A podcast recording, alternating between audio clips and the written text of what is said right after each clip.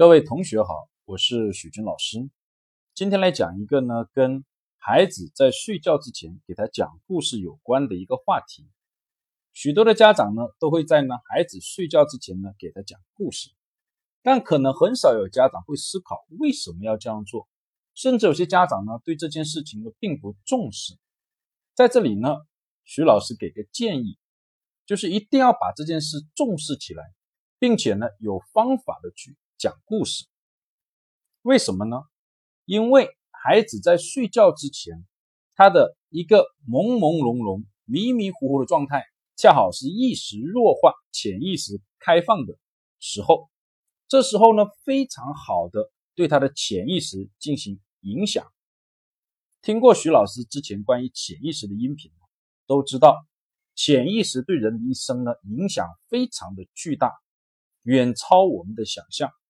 而零到六岁是潜意识形成的关键，在日常的情况下，清醒的状态啊，意识为主导，因为它的检查作用呢，使得我们对潜意识的影响呢非常的小。而当孩子呢晚上睡觉之前，意识会逐渐的弱化，因为发困了，意识会弱化，潜意识就开放出来。这时候呢，影响呢是非常好的一个时刻。那这种影响要注意几个问题。第一个要持久，因为潜意识的影响不是呢一下就能搞定的，它呢是需要一段时间来形成。我们之前讲过潜意识形成的问题，叫重复的信息输入有助于形成潜意识，所以这种晚上讲故事呢要能够坚持一段时间。第二，多选择那些积极向上文化的故事，很有可能呢我们什么故事都可能会去讲，不行。一定要有所筛选，选择那些有积极向上文化的，或者我们希望灌输给孩子的比较好的文化的才行。第三，暗示比明示更重要。什么叫明示呢？比如说很热，你直接说我很热，这就是一种明示。那什么叫暗示呢？就是不是通过直接告诉对方的，而是让对方自己体会出来的。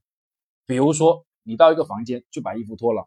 拼命拿个扇子扇，哎呀，哎呀，你这样的行为呢，对方就觉得哟，是不是很热呀？哎，这就叫暗示。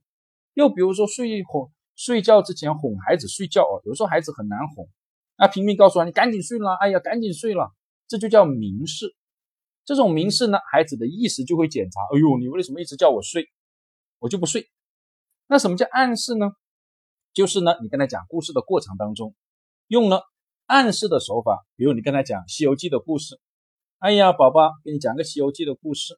哎呀，师徒四人呢，一路这么辛苦，都很累了。哎呦，到了晚上，他们也该睡了。哎呀，唐僧很累很困了，一会就睡着了，打着呼呼呼呼。哎呀，孙悟空也很累了，很快的他也困了，睡着了。那猪八戒也很累了，哎呀，一天辛苦了，又抬这抬那搬东西的。哎呀，很快的也睡着了，打着呼噜，呼呼呼的睡着了。哎呀，沙僧也困了，也睡着了。哎呀，你会发现这样的情况下，孩子很快就睡着了。这个就叫暗示，暗示比明示重要。好，今天呢我们就讲到这里，要先去呢写几篇文章，有时间呢再来分享。谢谢大家。